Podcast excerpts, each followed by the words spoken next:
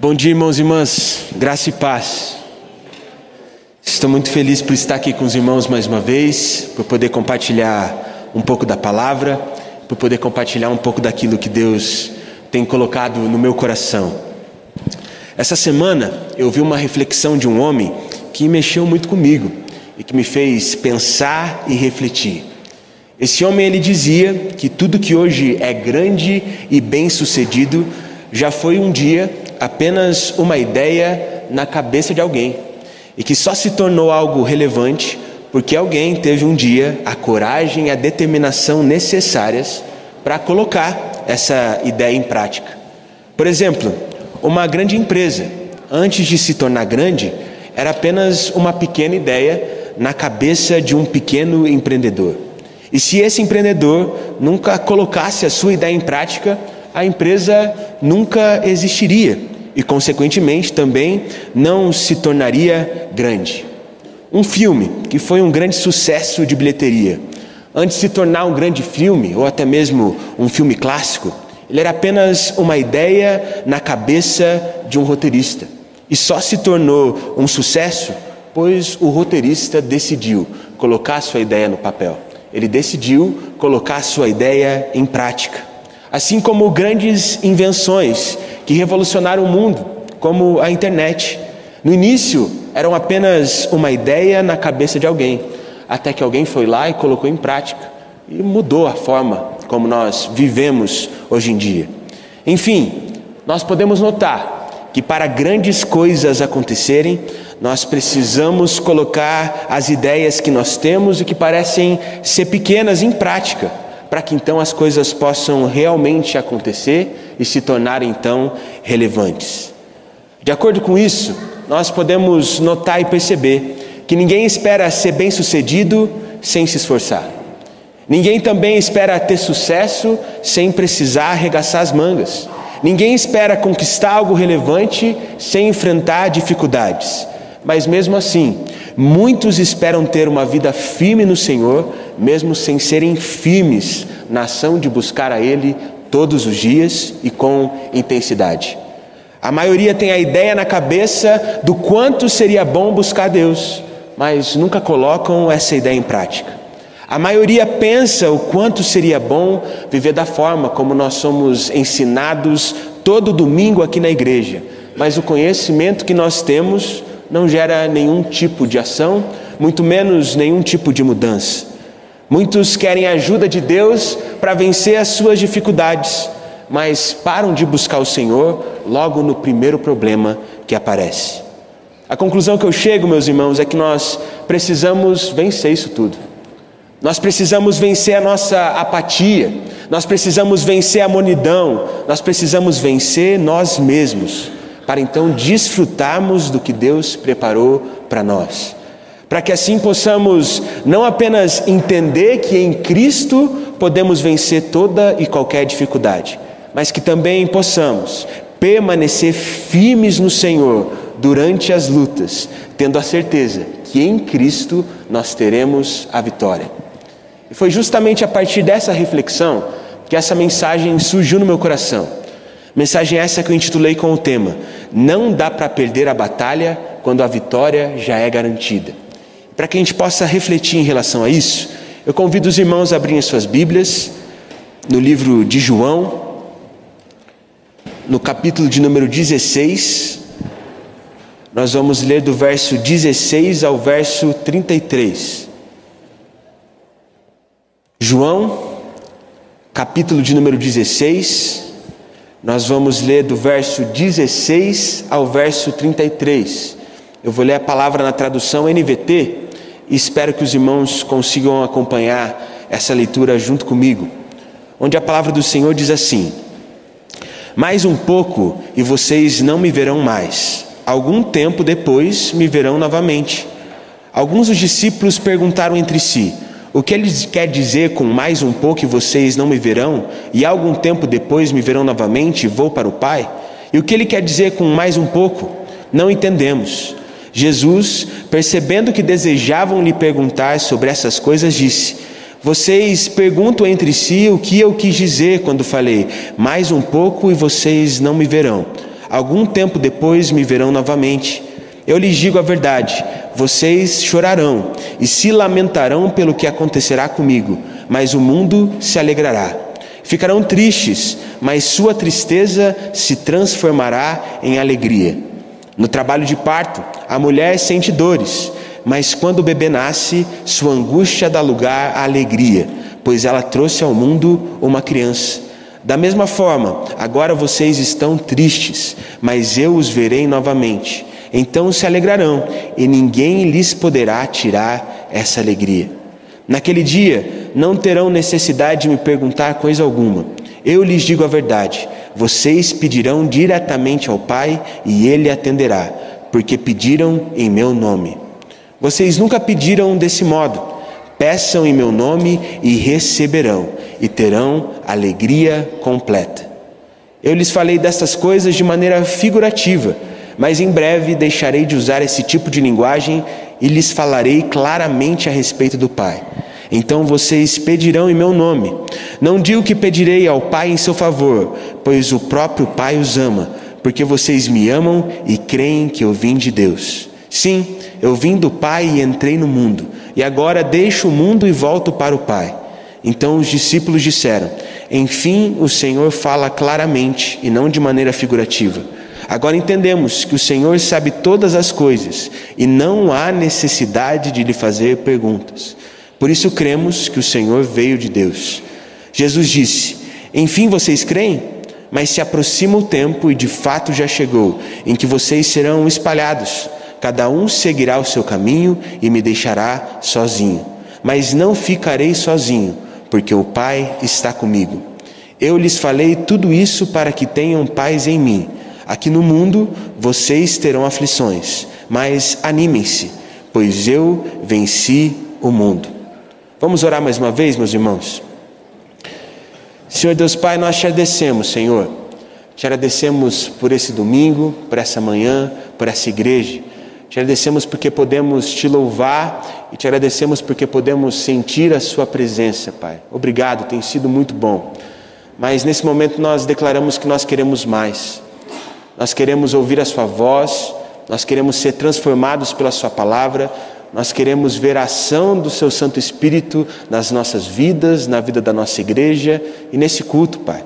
Portanto, eu te peço que nesse momento, o Senhor, quebrante os nossos corações, para que essa palavra possa fazer vida em nosso viver e que o Seu Santo Espírito possa agir no nosso, no nosso meio, para sermos transformados de acordo com a Sua vontade e de acordo com a Sua palavra.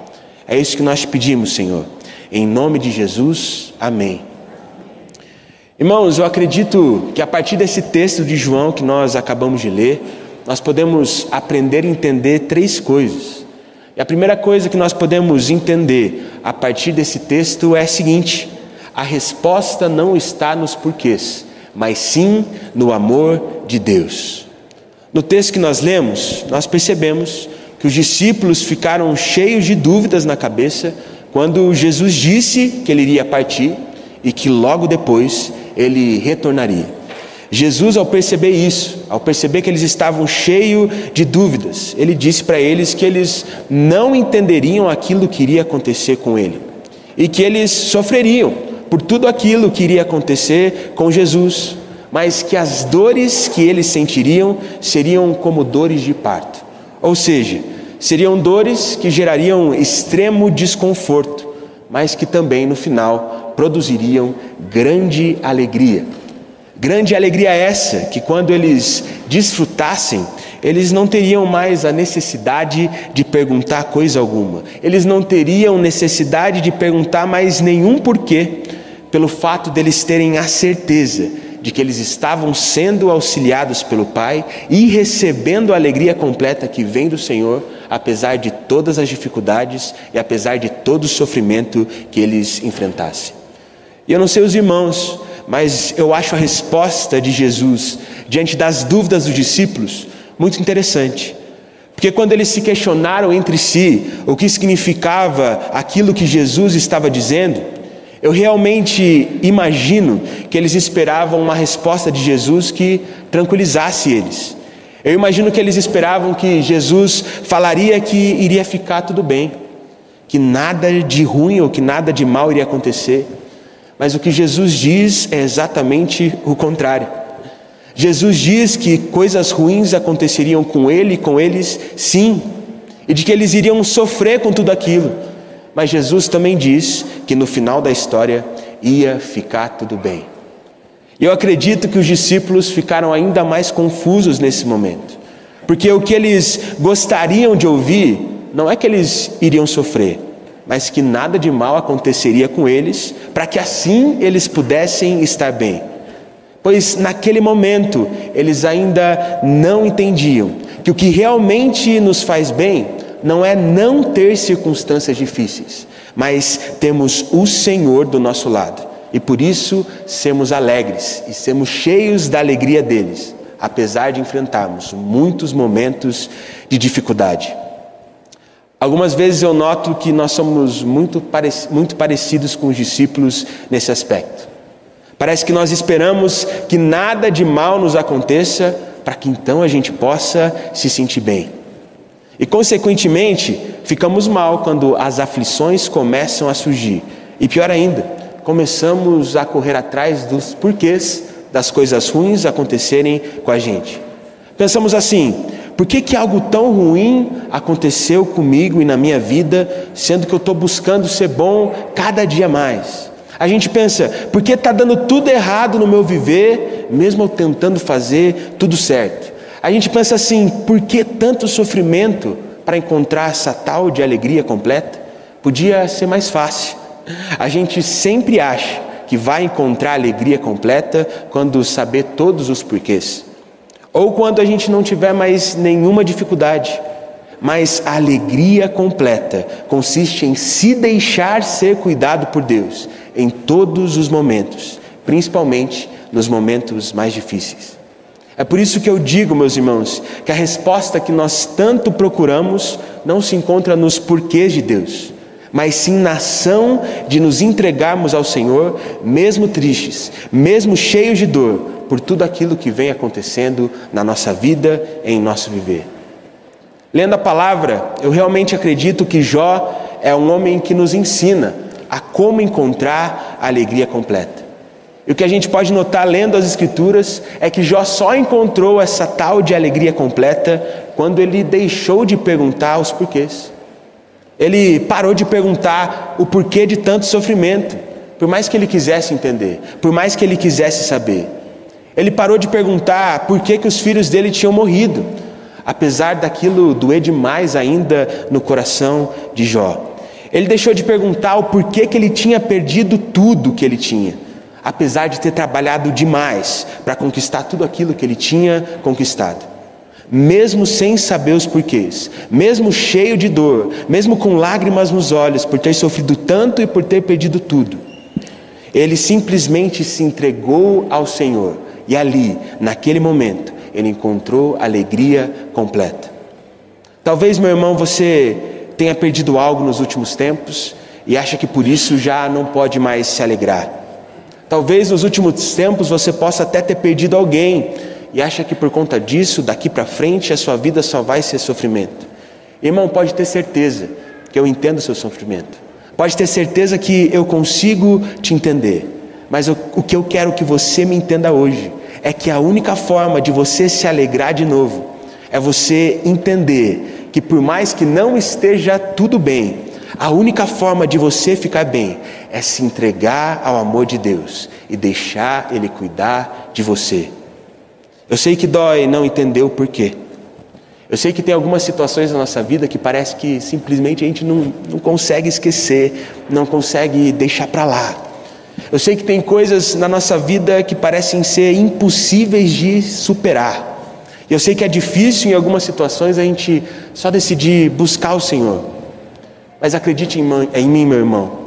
São essas dores de parto que vão nos fazer desfrutar da alegria completa que só o Pai Celestial tem para nós. Por isso, não pergunte mais os porquês, os porquês de tanto sofrimento, mas simplesmente se entregue ao amor de Deus e entenda qual é o seu maior porquê. Isso nos leva à segunda coisa que nós podemos aprender e entender a partir desse texto. não estamos sozinhos. Na passagem que nós lemos, mais precisamente no verso 32, Jesus disse que os discípulos seguiriam o seu caminho e que todos eles o deixariam sozinho. Porém, Jesus também afirma que, apesar de cada um seguir o seu caminho, ele não estaria só em nenhum momento, pois o Pai estaria com ele em todos os momentos possíveis. Eu acredito que o que Jesus estava querendo dizer e ensinar para os seus discípulos o que ele queria deixar claro para eles aqui nesse momento é de que em alguns momentos da vida daqueles que seguem a Jesus iria parecer que eles estavam sozinhos. Ele queria mostrar que na vida deles em algum momento ia parecer que ninguém se importava, que ninguém queria ajudar. Em alguns momentos na vida deles iria parecer que eles não tinham com quem contar. Mas ao mesmo tempo, Jesus também queria dizer para eles, deixar claro para eles, que mesmo nesses momentos de dificuldade, o Pai estaria com eles sempre e em todos os momentos sempre estaria disposto a ajudar. Não sei se vocês percebem o mesmo, meus irmãos, mas tem momentos que nós achamos que ninguém nos entende, mas Deus entende. Tem momentos que nós achamos que ninguém se importa, mas Deus se importa. Tem momentos que nós pensamos que ninguém mais aguenta nos ouvir, mas a verdade é que Deus sempre está lá, sempre disposto a nos escutar.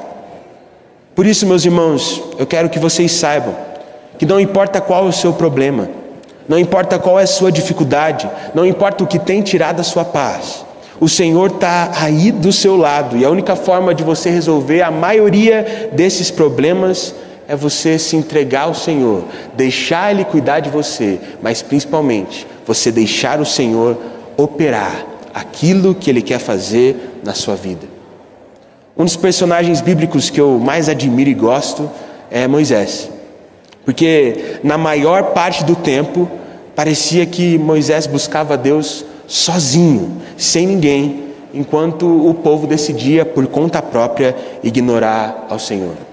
Analisando a história de Moisés, a gente podia perceber que ele se dedicava ao máximo, mas ao mesmo tempo parecia que era só ele que estava se dedicando, só ele que estava se esforçando e dando o seu melhor. O que a gente pode notar é que Moisés ele sempre estava disposto a superar toda e qualquer adversidade, mas a verdade é que o povo parecia de forma nenhuma querer se esforçar para vencer as adversidades que apareciam na frente deles. Só Moisés parecia acreditar que Deus iria libertá-los da escravidão. Só ele parecia acreditar que Deus os sustentaria no meio do deserto. Só ele parecia acreditar que se eles confiassem em Deus, tudo daria certo no final. Moisés parecia estar sozinho na maioria do tempo, mas a verdade é que ele tinha Deus. Isso bastou. Por isso, mesmo com ninguém acreditando, o mar se abriu. Por isso, mesmo que ninguém se importasse, Moisés se importou e o Senhor se importou também, e por isso eles foram libertos da escravidão. Mesmo Moisés sendo menosprezado, e mesmo o povo menosprezando o Senhor, eles foram sustentados no deserto, pois Moisés sabia em todo momento que, por mais que parecesse, ele não estava sozinho e havia alguém que se importava, havia alguém que estava lá para ajudá-lo. E sabe, irmão, talvez nos últimos tempos você se sinta como Moisés. Parece que ninguém se importa. Parece que na sua vida ninguém se esforça para ajudar. Mas, irmão, se a sua escolha for confiar em Deus, assim como Moisés, apesar do tamanho das dificuldades que você tem enfrentado, o mar também vai se abrir. Então você vai entender que não está sozinho. E pelo fato de você compreender que não está sozinho, todo o resto vai simplesmente melhorar. Muitos pensam que o problema das pessoas diante dos problemas da vida é não se levantar.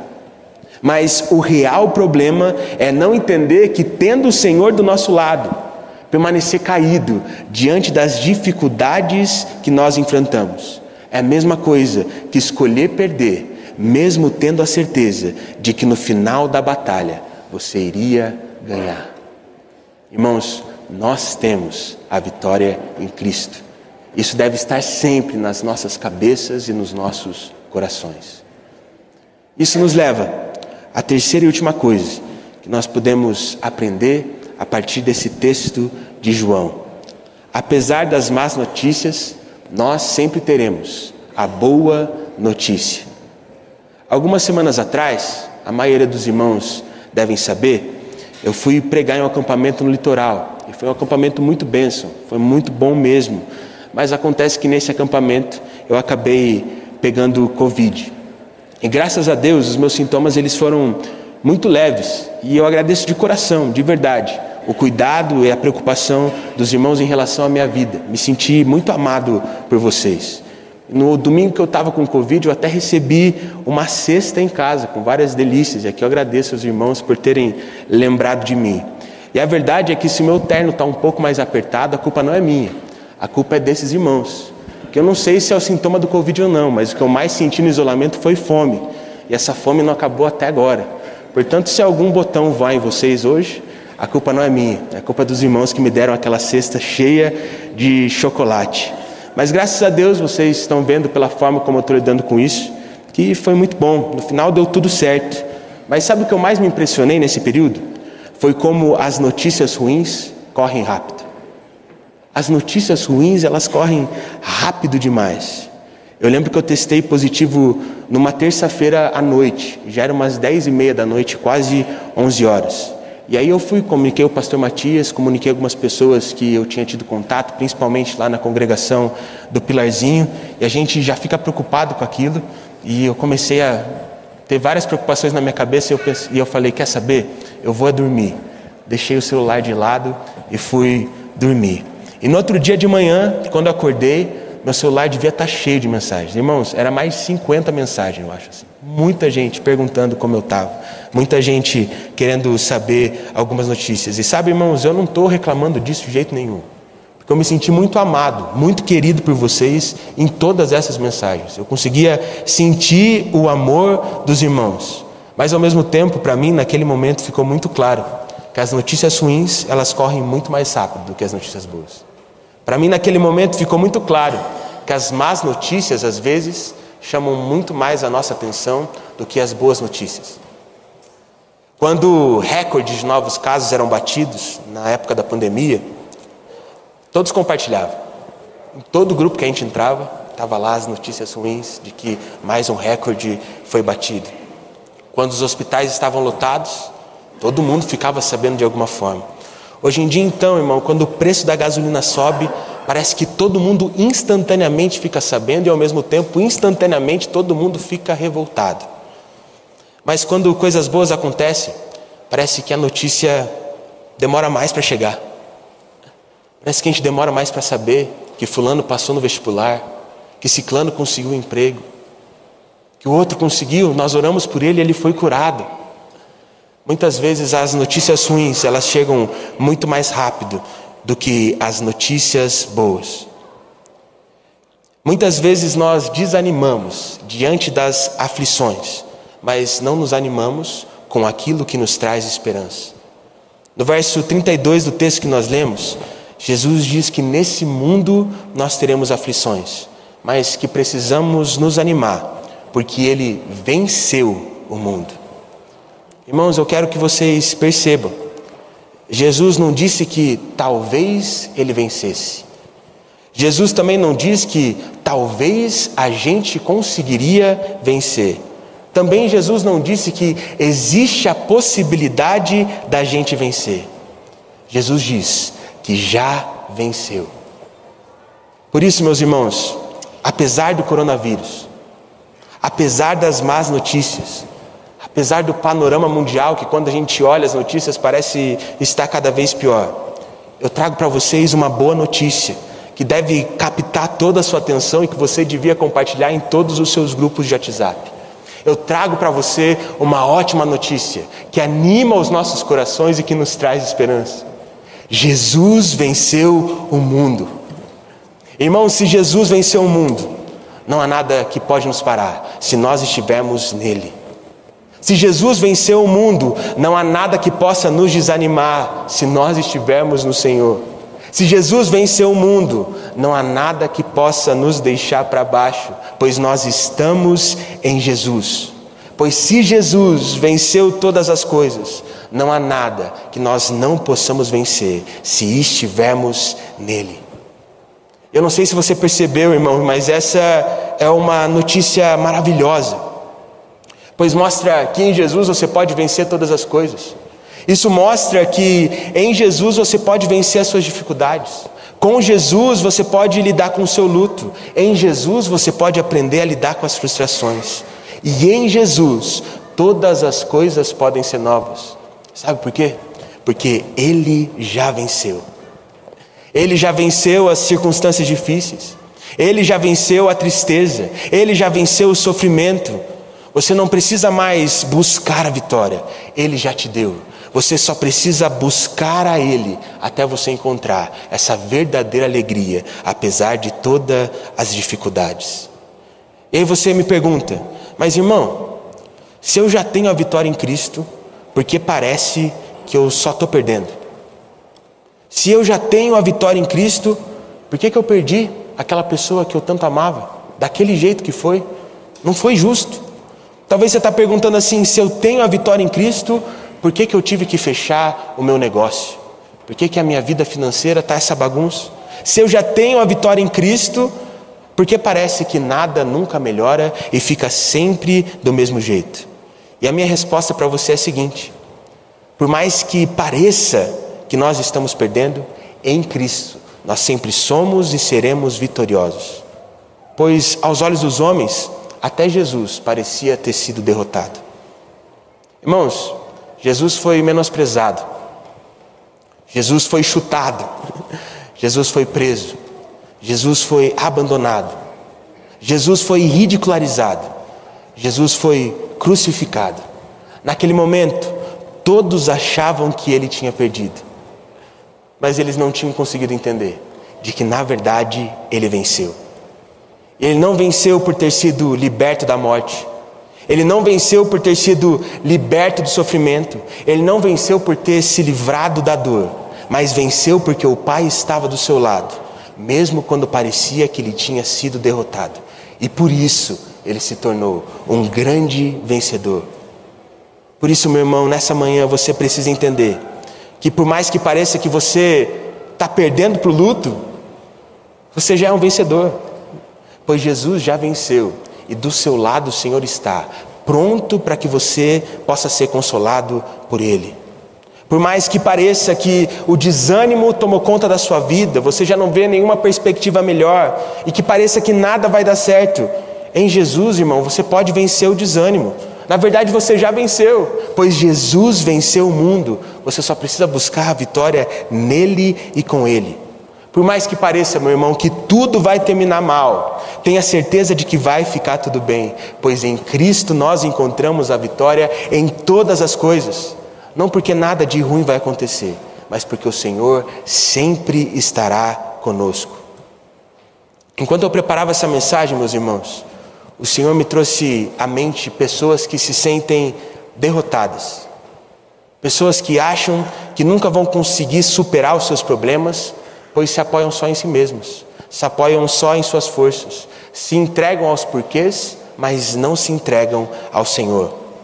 E por isso as pessoas acham que assim não vão conseguir vencer a ansiedade, acham que não vão conseguir vencer a depressão e que não vão conseguir mudar as coisas em casa ou até mesmo na igreja porque ainda não entenderam que em Jesus nós já temos a vitória. Tem coisas aos olhos humanos que parecem ser impossíveis. Assim como parecia ser impossível aos olhos humanos, aos olhos humanos alguém vencer a morte, mas Jesus foi lá e venceu. Por isso, diante das lutas que você vai enfrentar, não fique aflito ou amedrontado. Permaneça buscando a Deus pois não dá para perder uma batalha quando a vitória já é garantida.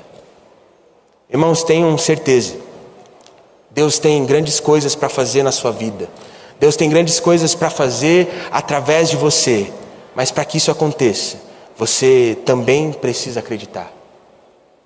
Por isso, nessa manhã eu senti muita vontade de dizer para você: não desista. Não desista de orar por aquele seu filho que há muito tempo se distanciou dos caminhos do Senhor. Não desista de fazer aquilo que Deus está colocando no seu coração para fazer, mas você está vendo muita dificuldade. Permanece, persevere. Não desista dos planos que o Senhor já te revelou que Ele tem para a sua vida. Não desista de se tornar um verdadeiro discípulo que faz discípulos em todas as nações. Não desista de jeito nenhum de lutar as suas dificuldades, pois tenha certeza que se você buscar em Cristo, você vai encontrar vitória. Pode não ser do seu jeito, pode não ser do jeito que você esperava, mas Ele vai te fazer lutar e vencer essas batalhas. Às vezes, a nossa capacidade de lutar parece ser pequena demais frente às dificuldades gigantescas que nós enfrentamos. Mas tudo que hoje é relevante, um dia começou pequeno. O ministério de um grande pastor começou com a oração de uma mãe.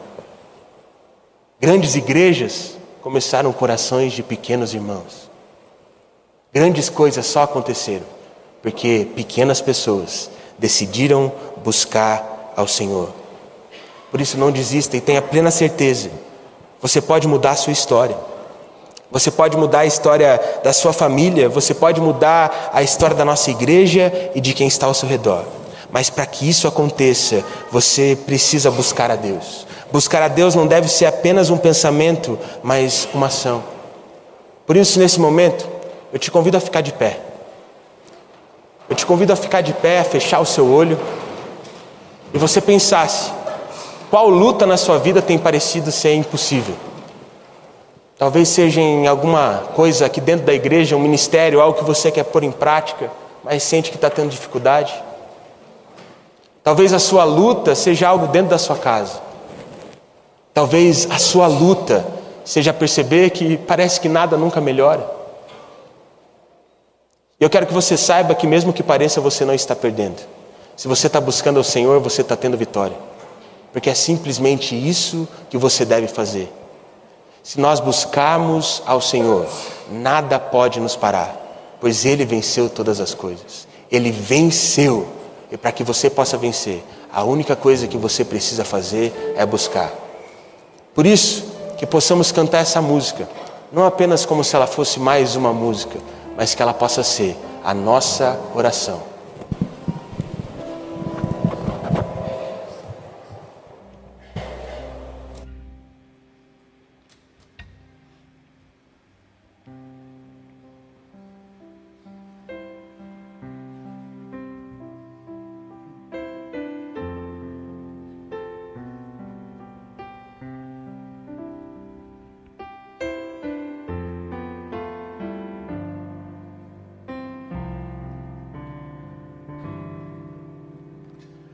God.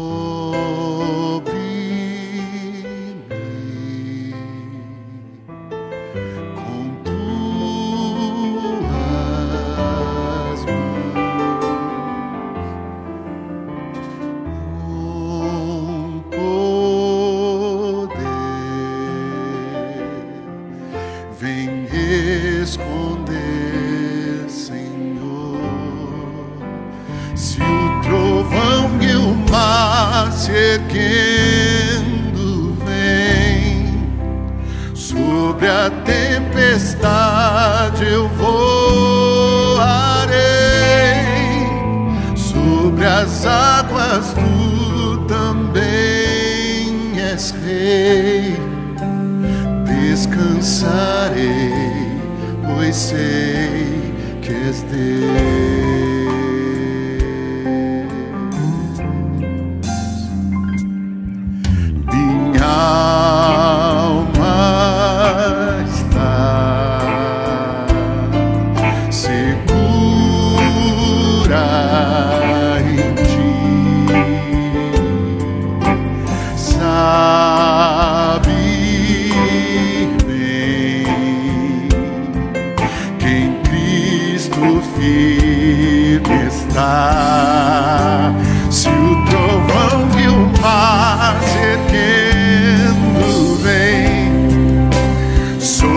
a tempestade eu voarei, sobre as águas tu também és rei, descansarei, pois sei que és Deus. Se o trovão e o mar sobre a tempestade.